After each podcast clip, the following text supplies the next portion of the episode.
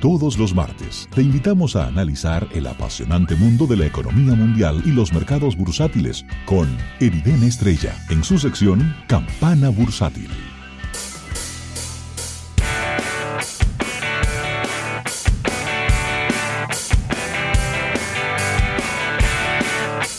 Bien, 809-539-8850. Recibimos a Eriden Estrella en la recta final de nuestro espacio. ok, primero, eh, hablar de Estamos en proceso de conversar con la gente de CCI Puesto de Bolsa para que venga a hablar, o sea, nuestros amigos José Fonseca y José Rodríguez, sobre el IPO, el Investment Public Offering, que hizo Pastorizadora Rica en la República Dominicana, ofreciendo sus acciones al público.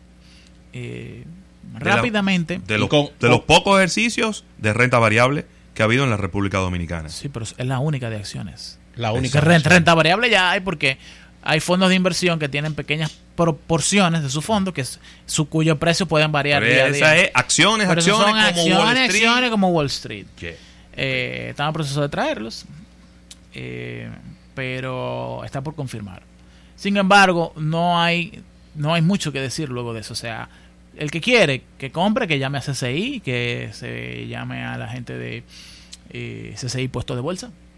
Nuestros amigos José Fonseca, uno de los economistas y matemáticos más brillantes que hay en RD, y nuestro querido hermano José Rodríguez. Felicidades, realmente eh, marcando un hito en, en, la República Dominicana.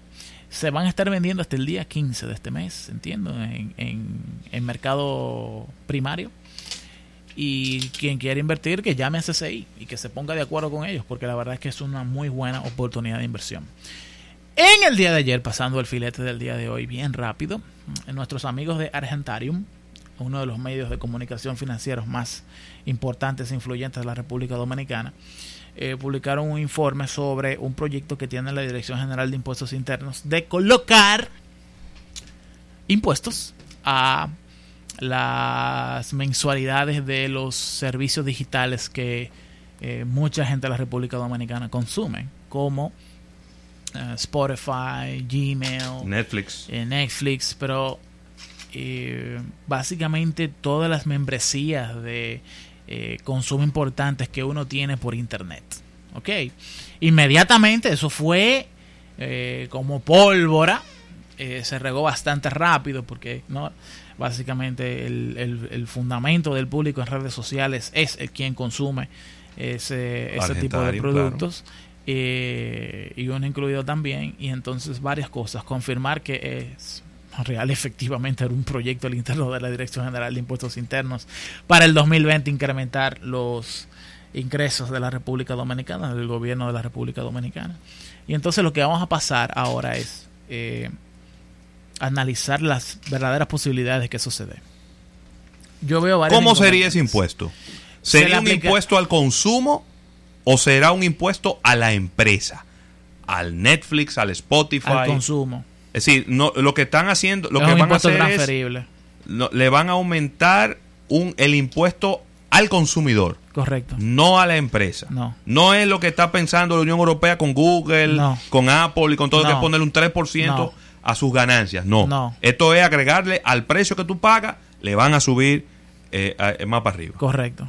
¿Y lo harían a través cómo? ¿A través de, la tarjeta de crédito? De las tarjetas de crédito. Entonces, inmediatamente uno piensa en inconvenientes para la aplicación. Eh, el primero, voy a empezar del más flojo al más fuerte. Eh, el secreto bancario. Inmediatamente eh, se supone que el secreto bancario constituye en que las instituciones financieras no pueden divulgar los balances de las cuentas o de los productos de pago que uno tiene con una institución financiera. E inmediatamente estamos hablando de que se le coloca un impuesto directo a los emisores de esas, o sea, que, que los emisores de las tarjetas de crédito son responsables de la recolección de ese impuesto. Eh, sencillamente por proporción, ya es una información de pago que está saliendo que no rompe el, el principio eh, jurídico del secreto bancario. Sin embargo, el secreto bancario ya está roto porque ya hay impuestos a las cuentas de ahorro y impuestos a las cuentas corrientes. Entonces, eh, eh, hay, hay, precedentes que no propician las condiciones para que se implemente de esa forma. La otra característica que yo veo es que y que es lo más fuerte, que es el mayor inconveniente que yo entiendo que puede tener este impuesto para implementarse, es el hecho de la doble tributación. ¿De qué yo estoy hablando? Yo estoy hablando de que todos y cada uno de los dominicanos en este país ya paga un impuesto para acceder al Internet. Todos nosotros pagamos para acceder al Internet. El Internet no es un servicio que viene gratuito por las telefónicas. Entonces, eh, desde el punto de vista del usuario, ya tú estás... O sea, la doble tributación sí es un concepto jurídico que se, que se protege en el mundo entero. Que el G7, el G20 y el G20 extendido trata de que no se rompa nunca. Porque eh, si ya tú estás pagando, literalmente, si se rompe el, el, principio de la doble tributación, si ya yo pagué un impuesto para acceder a algo y tú vuelves y me pones otro, realmente es una, es una, es una bola de nieve que tiende a mayugar el comportamiento del consumidor y la rentabilidad de las empresas. O sea, deroga mucho el fundamento de mercado que debe de tener una economía. Pues yo te le voy a agregar otro tercero. Yo tengo otro, pero sigue, dale. El DR CAFTA lo prohíbe. Ah, sí, yo iba para allá. El DR CAFTA lo prohíbe. Eh, en el artículo 14.3 sobre productos digitales dice... Ninguna parte impondrá aranceles aduaneros, tarifas u otras cargas relacionadas con la importación o exportación de productos digitales por transmisión electrónica. Y el 14.6 dice, productos digitales significa programas de cómputo, texto, video, imágenes, grabaciones de sonido u otros productos que sean digitalmente codificados. Y transmisión electrónica o transmitido electrónicamente significa la transferencia de productos digitales utilizando cualquier medio electromagnético o fotónico. Si quieren irse de frente con Donald Trump, que lo hagan. Adiós que reparta suerte. Eh, y entonces, bueno, ese, ese, es el argumento más fuerte que yo encontré. Eh, realmente eh, se debatió mucho en los grupos de economistas eh, entre mis, amigos no, lo, día de no lo pueden hacer. Y el asunto está en que, ¿qué podría impedir que no se utilice el argumento del RD CAFTA? Bueno, si son empresas dominicanas que tengan un asentamiento social en la República Dominicana, pero eso no es así, porque Netflix, Spotify, Amazon, Google, eh, Google Facebook, eh, exactamente, realmente no, no, están en la República Dominicana y ya pagan impuestos sobre la renta en los países donde están. Y no van a venir. Porque, porque su modelo de negocios no es así. Entonces, eh, yo lo veo muy difícil. Sí. Lo veo muy difícil y diantres, esto es sumamente interesante porque tiene muchas aristas. Es como, por ejemplo, te voy a dar algo que mucha gente no ha pensado. Tenemos en el RD CAFTA una legislación económica que realmente ha sido forward thinking. En el que desde hace 14 años atrás. Ellos sabían lo que venía. Ellos consideraron la evolución de la economía digital. Y se prepararon para protegerla. Y correcto, para propiciar las condiciones para que no sea alterada por uno u otro país. Entonces eso me deja, eso me pone a pensar a mí ahora, Eriden Estrella, y tú discúlpame que yo tengo que traer una teoría de la conspiración. Ese plan de aumentar ingresos del gobierno, eso es falso y eso no se filtró, eso fue una bola que soltaron para que nosotros debiemos la atención de algún tema que viene por ahí y que va a generar y que a lo mejor puede generar alguna roncha, nos tiraron eso y nosotros caímos tontamente. En eso. Ay, nos llevamos de la mague.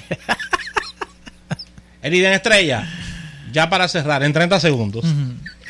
Eh, Trump versus, versus Europa, con este tema de... Bueno, eh, sí. Sí, son aranceles por 7.400 millones de dólares. Vino, aceite de oliva. Han picado los europeos. Eh, queso. Metales. Metales eh, ¿Tú sabes? Airbus. Sí, pero tú sabes quién exactamente. A Airbus le metieron un impuesto y las acciones crecieron un 4% hoy. Eh, sí, correcto. Eh, Airbus, por cuestiones impositivas, dejó de fabricar sus aviones en Francia y se los llevó a Minnesota, en Estados Unidos. Realmente la, la tarifa no la aplica a ellos de forma directa. Ah, ok. Porque Airbus la mayoría de los aviones que venden en Estados Unidos los fabrican en Estados Unidos. ¿Cuál sería la respuesta de los europeos luego de esto? retaliación. ¿Qué? Claro, viejo. Otra guerra comercial. Retaliación, retaliación en definitiva. Eh, y es más, fíjate que no han hablado. Deja que den el golpe ahorita. No, no, no, es embollando un trompo. Eh, Cuando ¿Cómo? suelten ese trompo, que se prepare Donald Trump. hay, ses- hay sesión hoy en el Parlamento Europeo. Hoy jueves hay sesión en el Parlamento. Yo creo que ya debe de estar corriendo, porque no, por la diferencia Sí, de, la de diferencia horario. de hora. Eh, pero ellos no se van a quedar de manos cruzadas. Bueno, claro que no. Estamos hablando de España. Sí. Pudiera tener. Ellos pudieran trabajar unidos o pudieran trabajar por separado. España, Francia, Alemania, Portugal. Sí, pero son europeos y no van a trabajar desunidos. No, claro. Y menos ahora con el tema del Brexit. Ellos se han dado cuenta que necesitan una coordinación unísona entre todos los miembros del Parlamento de la Unión Europea. Eriden, ¿dónde te podemos encontrar? En arroba Eriden Estrella en todas las redes sociales. Instagram, Twitter, eh, a su orden, Eriden Estrella. señores. Nos despedimos, señores. Mañana otro almuerzo de negocios, agradeciendo a la Asociación La Nacional. Así que pásenla bien.